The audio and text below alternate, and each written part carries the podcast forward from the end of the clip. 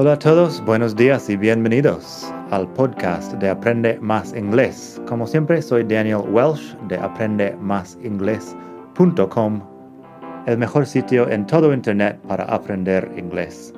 Este podcast te ayudará a hablar inglés como un nativo. Vamos allá. Hola a todos, buenos días y bienvenidos otra vez al podcast de Aprende Más Inglés, el mejor podcast de todo el mundo para aprender inglés. El último capítulo, el capítulo 39, hablamos de cómo formar el presente simple en inglés y teníamos algunos ejemplos, pero no hablamos ni de negaciones ni de preguntas, así que hoy vamos a hablar de negaciones en presente simple. ¿Cómo formar frases negativas en presente simple? Es fácil, muy fácil hacer negaciones en presente simple. Lo único que tienes que hacer es añadir un don't o un doesn't y usar el verbo en infinitivo. Por cierto, para leer más o menos lo que vamos a dar hoy, puedes pasarte por madridingles.net barra 40, el número 40, porque eso es el capítulo número 40 del podcast el episodio número 40 del podcast. Así que pásate por madridingles.net barra 40 y puedes leer todo eso.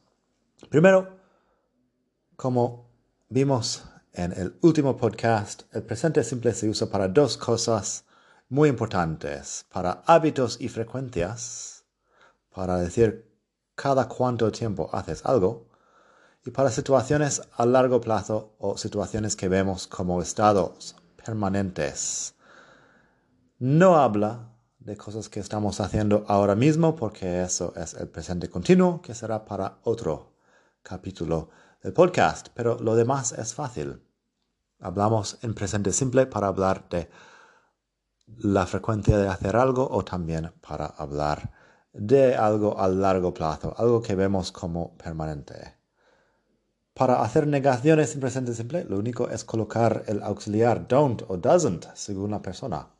Y después del sujeto. Así que tenemos I don't, you don't, he doesn't, she doesn't, it doesn't, we don't, they don't.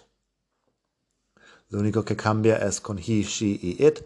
Ponemos el doesn't con los otros, las demás personas usamos don't. Puedes leerlo todo en la web si no sabes cómo escribir estas cosas, pero son fáciles también. Vamos a escuchar unos ejemplos de afirmaciones que luego se convierten en negaciones para tener una idea de qué estamos haciendo. Primero, I like coffee. Me gusta el café. I like coffee. Y por lo contrario, I don't like coffee. No me gusta el café. I don't like coffee. You need your passport. Necesitas tu pasaporte. You don't need your passport. No necesitas tu pasaporte. Luego cambiamos a tercera persona singular, que cambia ligeramente la cosa. He has a girlfriend. Él tiene novia. He doesn't have a girlfriend. Él no tiene novia. El doesn't porque tercera persona singular. Luego tenemos un ejemplo con she.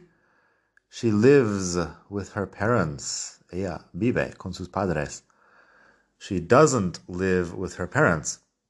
Ella no vive con sus padres. También un ejemplo con it. It rains a lot in summer. Llueve mucho en verano. El it para hablar del tiempo es uno de los usos de it en el artículo de madridingles.net barra 40 tienes un enlace a otros usos de it en inglés. Pero eso, it rains a lot in summer. Llueve mucho en verano. It doesn't rain a lot in summer. No llueve mucho en verano. We want beer. Queremos cerveza. We want beer. Por lo contrario tenemos we don't want beer. No queremos cerveza. We don't want beer. Y por último tenemos un ejemplo con they. They know Pedro's wife. They know Pedro's wife. Ellos conocen a la mujer de Pedro. Sería la traducción ahí. Por lo contrario, they don't know Pedro's wife. Ellos no conocen a la mujer de Pedro. They don't know Pedro's wife. Así de sencillo, pero vamos a escuchar unos ejemplos más para tener una mejor idea de cómo funciona todo eso. Primero, I don't work in an office. No trabajo en una oficina. I don't work in an office. Luego tenemos I don't know the answer. No, sé la respuesta. La diferencia entre no de conocer y no de saber es otra historia, pero ya hemos visto they don't know Pedro's wife, que es no conocen a la mujer de Pedro, pero en inglés también no puede ser saber de saber la respuesta. Así que I don't know the answer. You don't have much time. Tú no tienes mucho tiempo. You don't have much time. Y otro ejemplo de you. You don't look very happy. No pareces muy contenta. You don't look very happy. Bueno, contento o contento. Happy.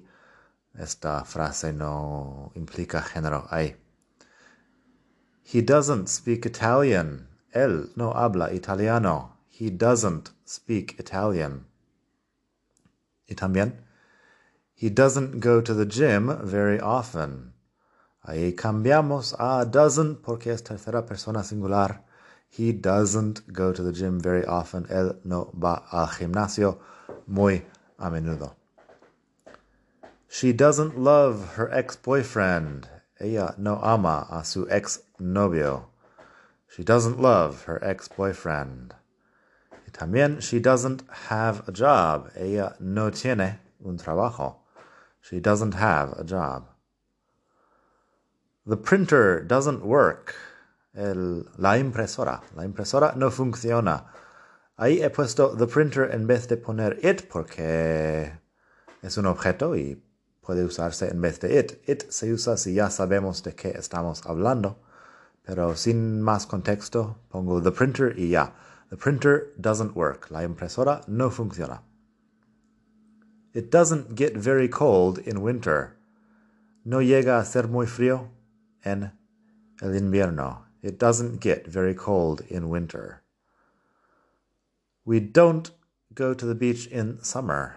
Nosotros no vamos a la playa en invierno. We don't go to the beach in summer. En invierno, en verano. No sé qué he dicho. We don't go to the beach in summer. No vamos a la playa en verano. We don't study biology at university. No estudiamos biología en la universidad. We don't study biology at university. Y por último tenemos un par de ejemplos con they. They don't know how to drive. They don't know how to drive. No saben conducir. How to. Fíjate que ponemos un to ahí cuando hablamos de saber hacer algo. Ponemos, bueno, how, que es lo que no aparece en español. No sé cómo hacer algo. O no sé hacer algo. I don't know how to do something.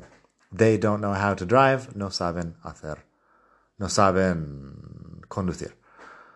Y luego tenemos, they don't cook very often, no cocinan muy a menudo. They don't cook very often.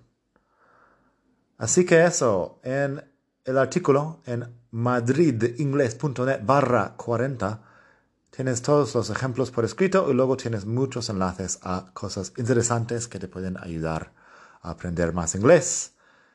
Entre ellas mi libro La Guía de los Tiempos Verbales, que te enseña todo lo que necesitas saber de los tiempos verbales más importantes del inglés y también te enseña algunos de los menos importantes, porque hay tiempos verbales que no tienes por qué saber mucho porque no se usan todo el tiempo. El presente simple se usa todo el tiempo, pero hay otros, el futuro continuo del pasivo o algo así que no tienes mucha razón de usarla y bueno. Así que con el libro también te puedes aprender mucho más. Nada más por hoy, espero que pases un gran día desde la hermosa ciudad de Barcelona. Te saludo y hasta la próxima. Bye.